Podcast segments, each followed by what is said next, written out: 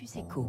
17h moins le quart. Bonjour Stéphane Israël. Bonjour. Bienvenue sur Radio Classique. Vous êtes le PDG d'Ariane Espace et félicitations pour ce contrat avec Amazon, le projet Kuiper qui vise à envoyer 3200 satellites dans l'espace pour fournir Internet sur Terre. C'est tout chaud. Euh, vous en, vous allez euh, faire une partie de, de ce contrat, bien sûr. Euh, c'est partagé avec d'autres, d'autres entreprises de lancement de satellites. C'est le plus gros contrat de l'histoire d'Ariane Espace. Merci Amazon. Oui, euh, merci euh, Amazon. Hein. Nous, nous travaillons pour nos clients et en l'espèce, effectivement, nous, nous remercions Amazon. Oui, ce qu'il faut bien comprendre, c'est que nous avons vendu en une seule fois 18 fusées, donc 18 Ariane 6, alors que d'habitude, quand nous discutons avec nos clients, nous vendons ce qu'on appelle une position sur Ariane 6, donc plutôt une demi-Ariane 6. Donc mmh. là, si vous voulez, pour bien comprendre, c'est massif. D'un coup, on avait signé 36 contrats. Négociation qui a duré deux ans. Euh, qu'est-ce qui a fait aboutir le contrat sur la toute fin? Est-ce qu'il y a eu un déclic, un déclenchement? Bah, On va plutôt prendre l'affaire du début parce que je crois que c'est comme ça que les choses se sont passées. Donc, euh, à la fin de l'année 2019, Amazon est venu nous voir pour nous dire qu'ils avaient l'intention de s'engager dans ce projet Kuiper. Amazon n'est pas au départ une entreprise spatiale, donc certains se demandaient si les choses allaient euh, iraient jusqu'au bout, et nous avons eu la conviction que ce serait le cas. Et à ce moment-là, on a emmené Amazon en Europe, et dans la plus grande discrétion, Amazon est allé dans les usines d'Ariane Group, notre maison mère, à Vernon où nous faisons les moteurs, mmh. au Muro où nous faisons la fusée. Nous avons amené Amazon en Guyane, sur la base spatiale. Nous leur avons montré un lancement que nous faisions d'ailleurs pour la Corée et le Japon. Et là, je pense que très vite, Amazon s'est dit, ces gens-là sont extrêmement sérieux, ils connaissent leur métier, on va travailler avec eux. Et puis après, il y a eu deux ans de discussion et les choses se sont débouclées euh, en fait à l'automne dernier. Donc vous leur avez montré ce que vous saviez faire, mais là vous leur vendez ce que vous êtes en train d'essayer de savoir faire, c'est-à-dire Ariane 6 qui n'a encore jamais volé. Et oui, mais c'est la beauté de ce qu'on appelle les évolutions incrémentales. Ariane 6 est une évolution d'Ariane 5, ça n'est pas un lanceur de rupture, c'est un lanceur qui va prendre le meilleur de ce que nous faisons avec Ariane 5 et qui va ajouter quelques innovations, notamment en haut de la fusée, ce qu'on appelle son étage supérieur. Il va pouvoir se rallumer pendant les missions en orbite. Mmh il aura plus de capacité pour emporter des satellites et c'est ça qui intéresse beaucoup Amazon. Ce réallumage, ça veut dire qu'il peut larguer un satellite, faire un petit arrêt un peu plus loin, en relarguer un nouveau. C'est un peu comme un bus, quoi. Voilà, exactement. C'est d'ailleurs c'est un bus. Il a beaucoup de passagers. On va avoir entre 35 et 40 satellites et il va pouvoir positionner les satellites sur des plans différents. Et en fait, Amazon a eu confiance dans 40 ans d'expérience. Souvenez-vous, à Noël, nous avons réalisé la mission pour la NASA James Webb et c'est dit ce qu'ils maîtrisent avec Ariane 5, ils sauront aussi le faire avec Ariane 6. Ce programme, il vous demande des adaptations? Alors effectivement, à l'occasion de ce programme, mais pas que pour ce client naturellement, nous allons mettre en œuvre une fusée plus puissante. Nous avons euh, convaincu l'Agence spatiale européenne qui finance les développements d'Ariane de financer des évolutions d'Ariane 6 et donc il va y avoir de nouvelles évolutions. Cette fusée, pour le dire rapidement, elle va être plus puissante, elle mmh. aura 4 tonnes de possibilités d'emport en plus en orbite basse. Ça fait un pas mal de satellites qui vont pouvoir être emportés en plus. Et donc, effectivement, non seulement Ariane 6 n'a pas encore volé, mais on est déjà dans des évolutions d'Ariane 6 avec une plus grosse fusée, pour Amazon, mais aussi pour nos clients européens, pour tous les clients qui voudront profiter de la capacité supplémentaire de, ce cette fusée. Et je crois que ça permet aussi de, de, rénover un petit peu le centre spatial guyanais. Alors il y a effectivement euh, des investissements au centre spatial euh, guyanais. Euh, du, donc là, c'est plutôt géré par euh, l'agence spatiale française, le CNES. C'est ce qu'on mm. va appeler le centre spatial guyanais nouvelle génération.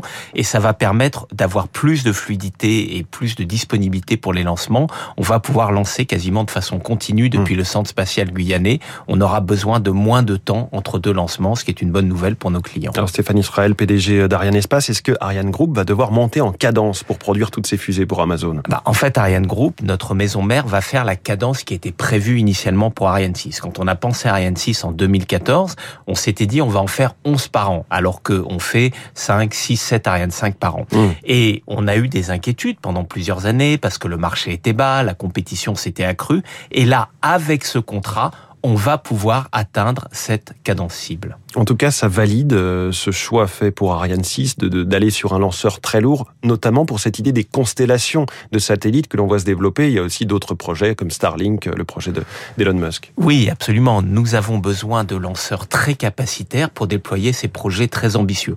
on parle souvent de micro-lanceurs et les micro-lanceurs vont pouvoir adresser un marché de niche mmh. ou préparer des nouvelles technologies. C'est le cas du micro-lanceur qu'évoque Ariane Group, Maya, qui vise à mmh. préparer la suite avec leur utilisable. Mais ce qu'il faut bien comprendre, c'est que plus de 90% du marché va être desservi par des lanceurs lourds. Et oui, ça valide le choix que nous avions fait en 2014. Et Absolument. Pour, autant, dans la gamme de vos lanceurs, il y a aussi euh, Vega, euh, qui là vient aussi de décrocher un, un contrat. C'est encore plus, euh, c'est encore tout chaud, encore plus récent que celui avec Amazon.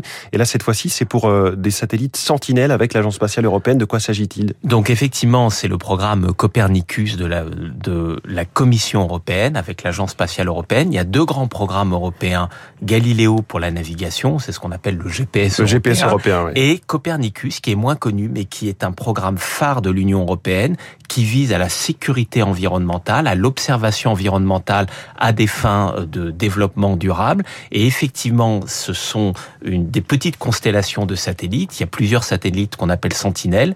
Là, il s'agit d'un satellite sur la technologie radar et on va l'emporter avec la prochaine génération de lanceurs Vega qui sera plus puissante. Elle s'appelle Vega C et elle va bientôt décoller depuis la Guyane.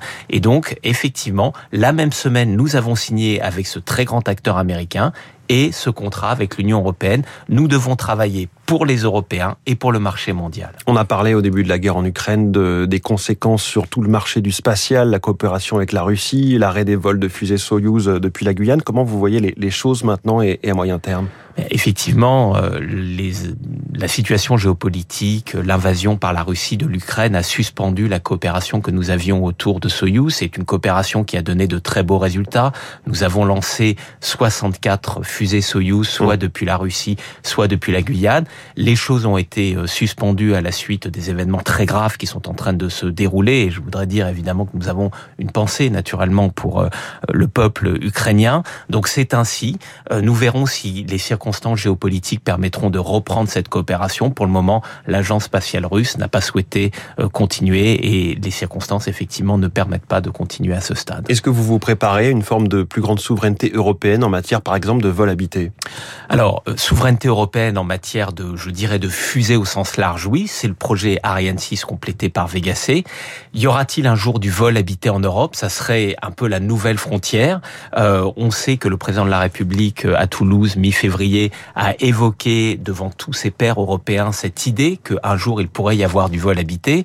Je dis depuis plusieurs années que le troisième vol de Thomas Pesquet dans l'espace devrait décoller depuis la Guyane avant la fin de la décennie. Euh, ça serait vraiment très très beau. On en est encore loin parce qu'il y a beaucoup d'investissements à faire et donc ça n'est pas une annonce mais c'est un oui. souhait ou un rêve.